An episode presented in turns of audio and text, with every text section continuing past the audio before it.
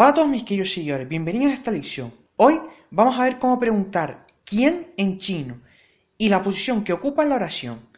¿Quién en chino se dice shei, shei, shei, con un segundo tono en la E, shei? Puede ir tanto al comienzo como al final de la oración. Vamos a ver dos ejemplos que, que demuestran esto.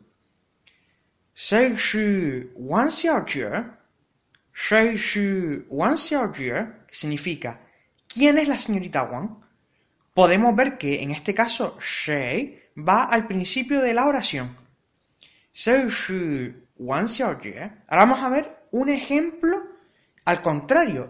Shei al final de la oración. Ta Shi Shei, Ta Shi Shei, que significa ¿quién es él? Ta Shi Shei, Ta Shi Shei. Que vaya al principio o al final de la oración es algo que es indeterminado, es decir, no hay una regla fija que diga, mira, tiene que ir al principio o tiene que ir al final. Es algo que es indeterminado. Puede ir tanto al comienzo como al final. Espero que hayáis entendido bien esta lección. Por favor, comparte este video en tus redes sociales para que más personas puedan disfrutar de forma gratuita de la enseñanza de idioma chino. La lengua cambiará tu vida y te abrirá el mercado laboral.